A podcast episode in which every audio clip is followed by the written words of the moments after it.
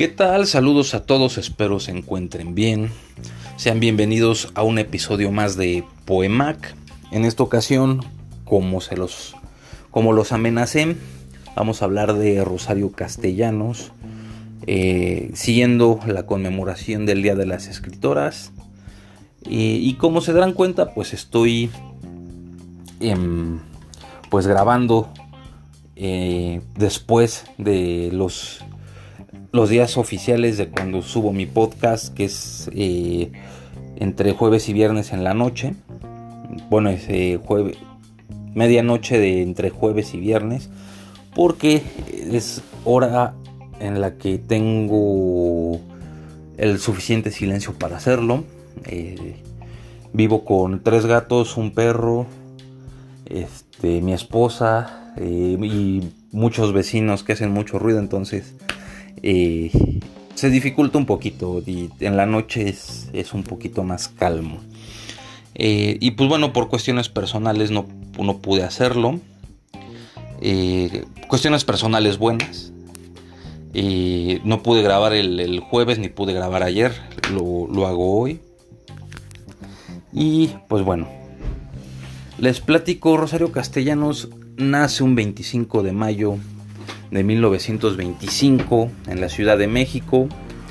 Crece en, en Comitán, Chiapas. Y pues muere el 7 de agosto de 1974 en Tel Aviv, Israel, eh, a una edad muy temprana de 49 años. Se dedicó además de, la, de escribir poesía a la docencia, a la promoción cultural, al periodismo y a la diplomacia. Em, ya en el siguiente podcast daré datos más. Bueno, profundizaré más en, su vida y su obra. Eh, ahorita ya saben, nada más es un acercamiento. Además, que quiero aprovechar este podcast para hablar un poquito sobre la mujer en la literatura.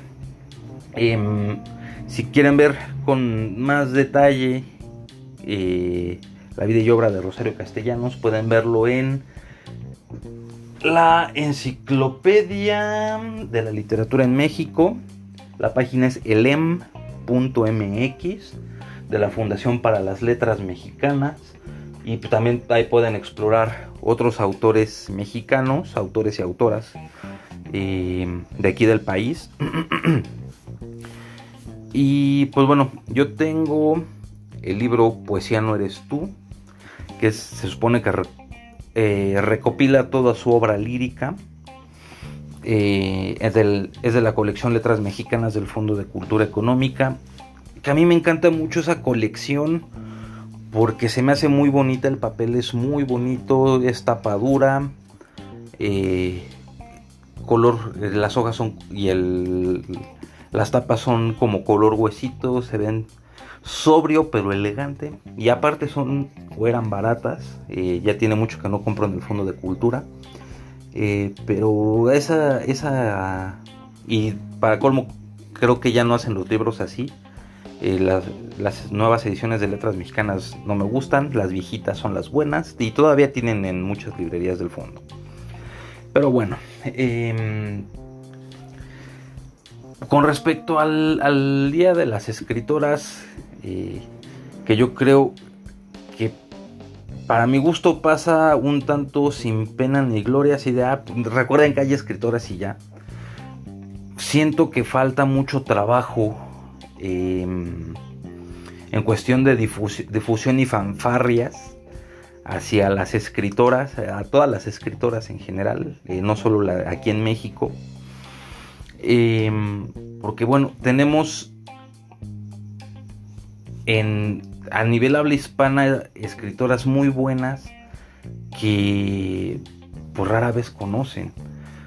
Las más conocidas son las de siempre, eh, Sor Juana Inés de la Cruz, que es el epítome del...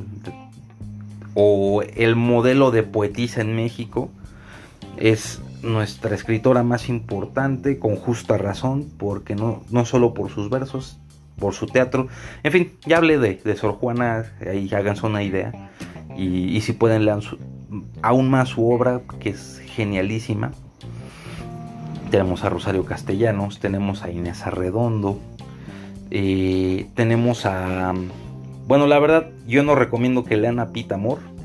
Es como meter a Sabines y a Benedetti en una licuadora y sale sale Pita Amor. A mí no me gusta su poesía, es muy rosa, muy, muy simplona, no sé. Eh, no la recomiendo, pero si, si ustedes quieren leerla, eh, entrenle y hasta me pueden decir más adelante, oye, estás pero si bien perdido.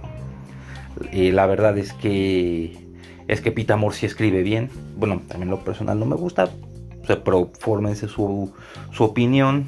Eh, si les gusta, entrenle. Em, tenemos ya afuera, bueno, ya más a, a nivel Latinoamérica, digamos, a Cristina Peri Rossi, que es eh, una poeta que a mí me encanta. Eh, bueno, nada más he leído un librito de ella y se me hizo genialísimo. Tenemos a Laura Méndez de Cuenca. Eh, les cuento una anécdota curiosa. Yo estudié en la primaria Laura Méndez de Cuenca. Y yo no, bueno, en la primaria y en la secundaria yo se me quedé de quién diablos es Laura Méndez de Cuenca. hasta que entré a la universidad y una profesora nos dejó leerla, dije, wow, es, bueno, a mí se me hizo una poeta muy buena. Hay, no, no sé en qué editorial sea, no lo recuerdo, pero hay un libro que, recoge la obra completa de Laura Méndez de Cuenca, tanto prosa como verso. Eh, pero nunca la he visto, nunca la he encontrado. Cuando he estado en librerías, no es que la busque, pero cuando estoy ahí pasando los libros no, no la veo.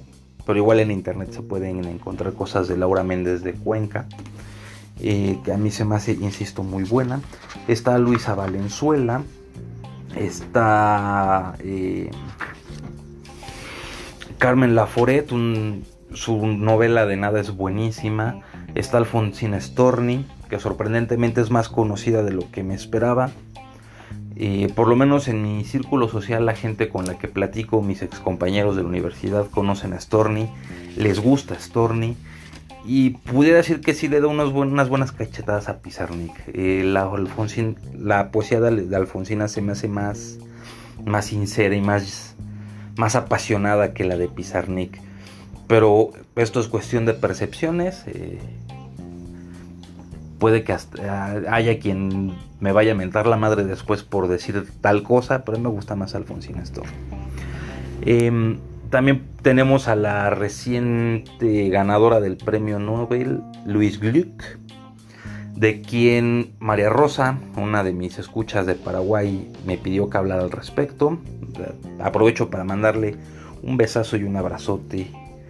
Em, y pronto haré esa petición eh, me pidió que opinara sobre ella María Rosa. El problema es de que con el furor que creó su, su galardón, compartieron dos o tres poemitas de ella en, en Facebook. Me parecieron buenos, pero dos o tres poemitas no son lo suficientes para crearse un juicio de valor y decir vale la pena, no vale la pena, me gustó, no me gustó. Eh, así que, pues bueno, voy a ponerme a investigar un poquito más para formarme un mejor criterio, poder hablar de ella con calma. Lo que sí puedo decir es que el premio Nobel es la peor farsa para las ciencias y las humanidades. En sí cualquier galardón, cualquier premio es, son una farsa. Y de hecho, pudiera grabar un podcast hablando de eso y, me sale algo de cuatro horas. Porque un galardón no es garantía de la calidad de, de lo que se esté evaluando para premiar. Con esto no quiero decir que,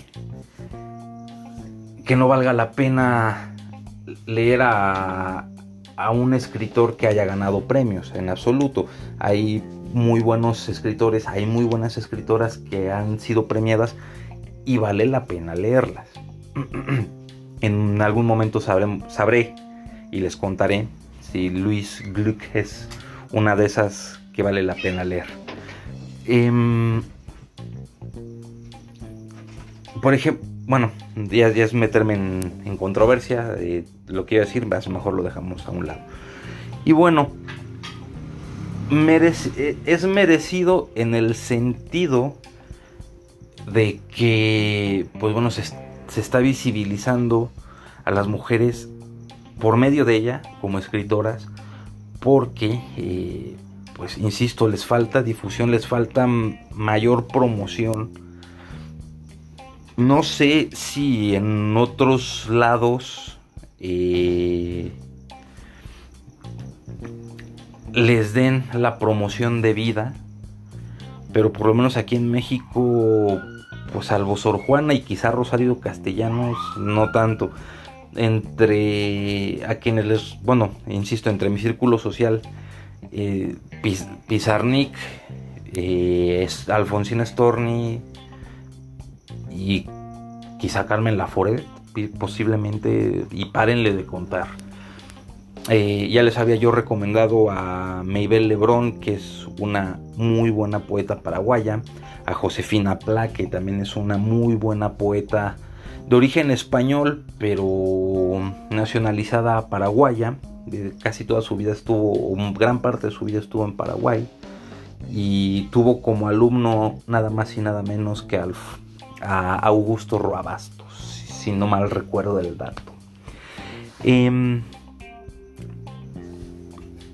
en fin, hay mujeres que tienen ya un nombre, eh, un renombre per se, que se han ganado eh, a lo largo de la historia. Por ejemplo, está, está mm, Mary Shelley con Frankenstein y el, o el Eterno Prometeo, que es un libro que leí cuando tenía 15 años, lo presté, ya no me lo devolvieron y quisiera comprarme otra edición. Eh, hay como anexo, otro anexo cultural, hay una ópera rock que hizo José Force, el cantante de La Cuca, con otros varios rockeros de alta alcurnia mexicanos. Eh, en YouTube encuentran los audios, no sé si haya video, pero los audios están, son buenísimos, son canciones muy padres. Eh, y creo que también por ahí sale Eli Guerra. Y si Eli Guerra y José Force no son suficientes para que lo busquen y lo escuchen, eh, no, sé, cómo más convencerlos. Eli Guerra canta muy bonito, José Force tiene un vocerrón muy bueno, y etcétera, etcétera. Búsquenlo, les seguro les va a gustar. Estoy casi seguro que les gusta. Y si no, pues ya me, me, dirán en algún momento los que me escuchan. Eh, están las hermanas Bronte, o Bronte, no sé cómo se pronuncia, pero tiene diéresis en la última E. Por eso, por eso dudo de, su, de su pronunciación. Está Virginia, Woolf, eh, que también ha pasado a los anales de la historia de la literatura. Y que son escritoras que, aunque que no las hayan leído las conocen, se las mencionas a alguien y, las sabe de qué le estás hablando aunque no las lea. Es como Sor Juana aquí. Todo mundo conoce a Sor Juana, sabe mm, medianamente quién es, pero muy pocos la leen. Eh, y ya saben, mi opinión sobre Sor Juana es que es lo mejor de lo mejor. Hay otra escritora eh, del siglo de oro en España que se llama María de Sayas que escribió las novelas ejemplares amorosas, eh, obvia, obvia alusión a las novelas ejemplares de Cervantes, eh, pero le da un toque más sabrosón. Si tienen la oportunidad y las ven, cómprenlas o búsquenlas en la red, valen, son narraciones que valen mucho la pena. También tiene teatro, pero pues bueno, eso es para nichos muy específicos de investigación.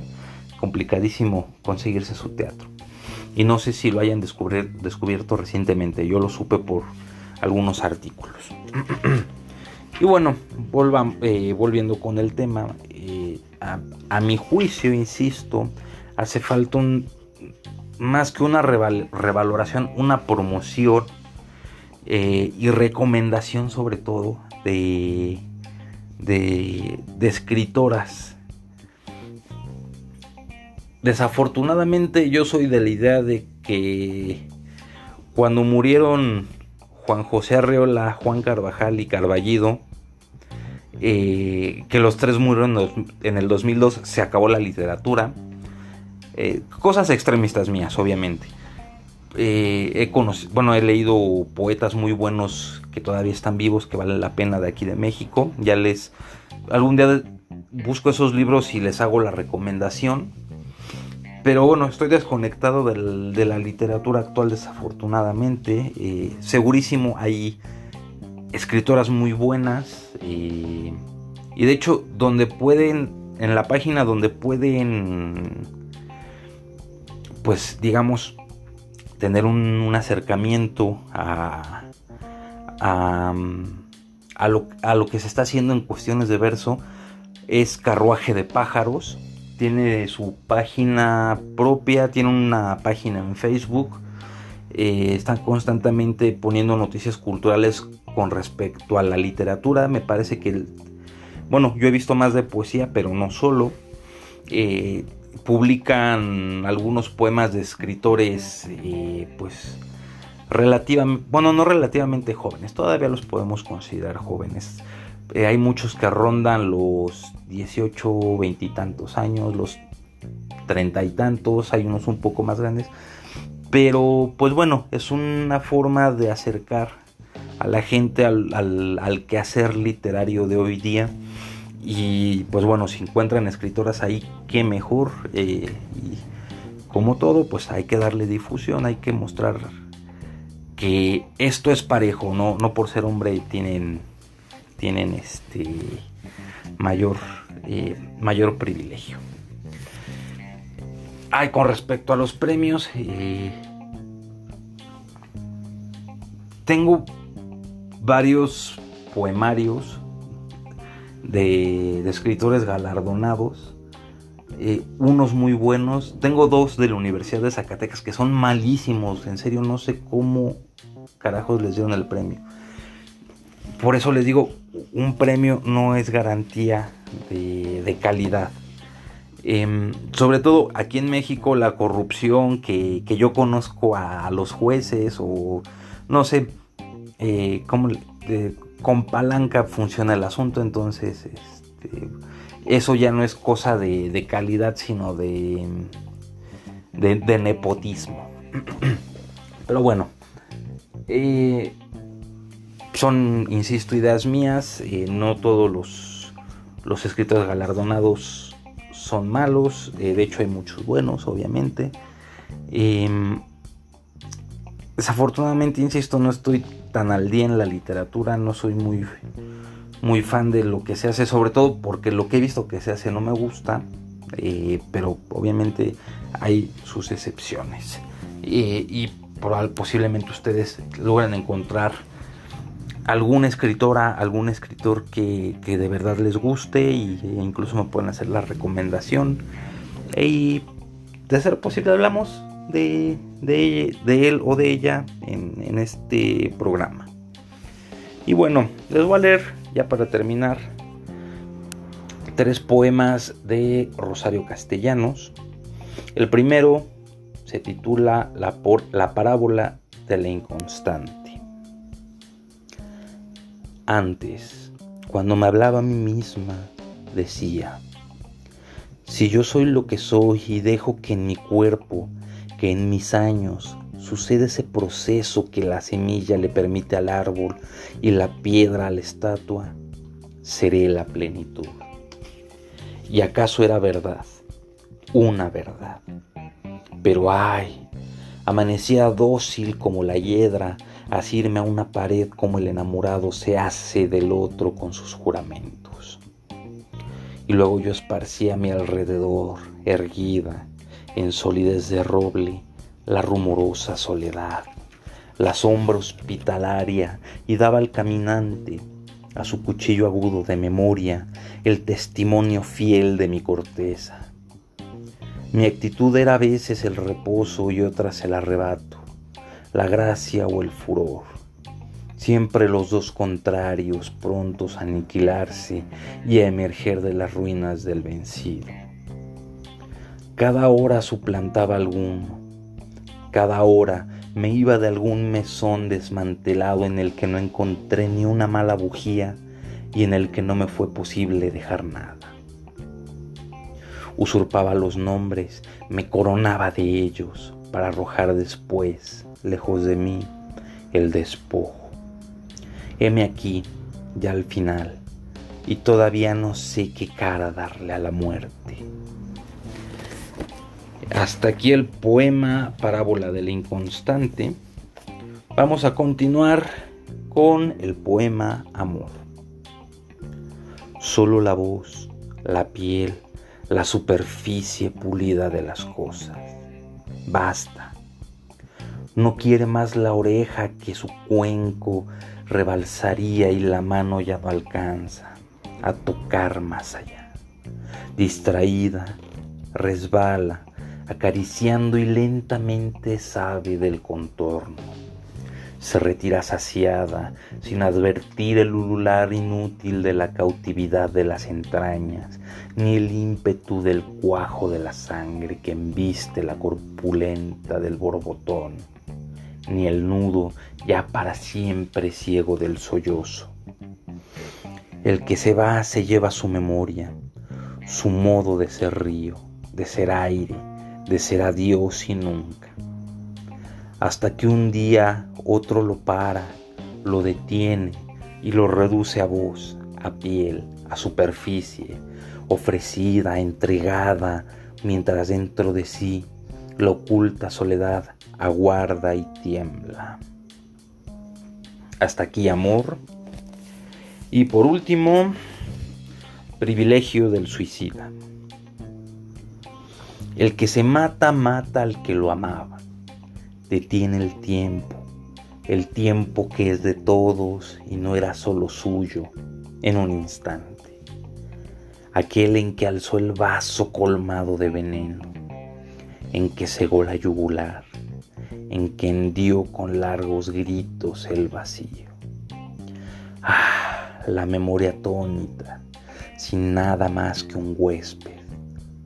La atención que regresa como un tábano siempre hasta el mismo punto intraspasable y la esperanza que amputó sus pies para ya no tener que ir más allá.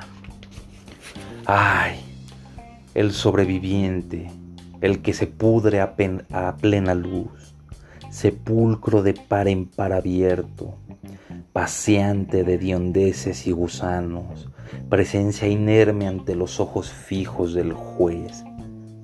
¿Y quién entonces no usa empuñar la vara del castigo? Condenación a vida, mientras el otro, sin amarraduras, alcanza la inocencia del agua, las esencias simplísimas del aire y materia fundida en la materia, como el amante en brazos del amor, se reconcilia con el universo. Hasta aquí, privilegio de un suicida. Estos fueron los tres poemas de Rosario Castellanos para este episodio. Los algunos datitos de, su vida, muy, muy por encimita. Y pues mi reflexión eh, quizás superflua y tonta de mm, sobre el Día de las Escritoras, sobre las escritoras como tal. Pero, eh, pues bueno, fue algo que se me ocurrió de momento incluir en este episodio, no es que lo haya preparado, eh, porque también es un tema que, en el cual podríamos ahondar mucho más, porque es, es una cuestión con varias aristas. Pero bueno, em, pues esto es todo por el episodio de hoy. Les agradezco mucho su compañía, les agradezco mucho que hayan quedado hasta el final. Compartan estos pequeños segmentos para que esto llegue a más gente em, y pues me echan porras para, para continuar grabando. Eh, con quienes tengo contacto, pues ya saben si tienen alguna petición, si quieren eh, alguna aclaración o cualquier cosa que me quieran decir con mucho gusto, eh, pues podemos platicar em, o puedo preparar lo que ustedes me pidan.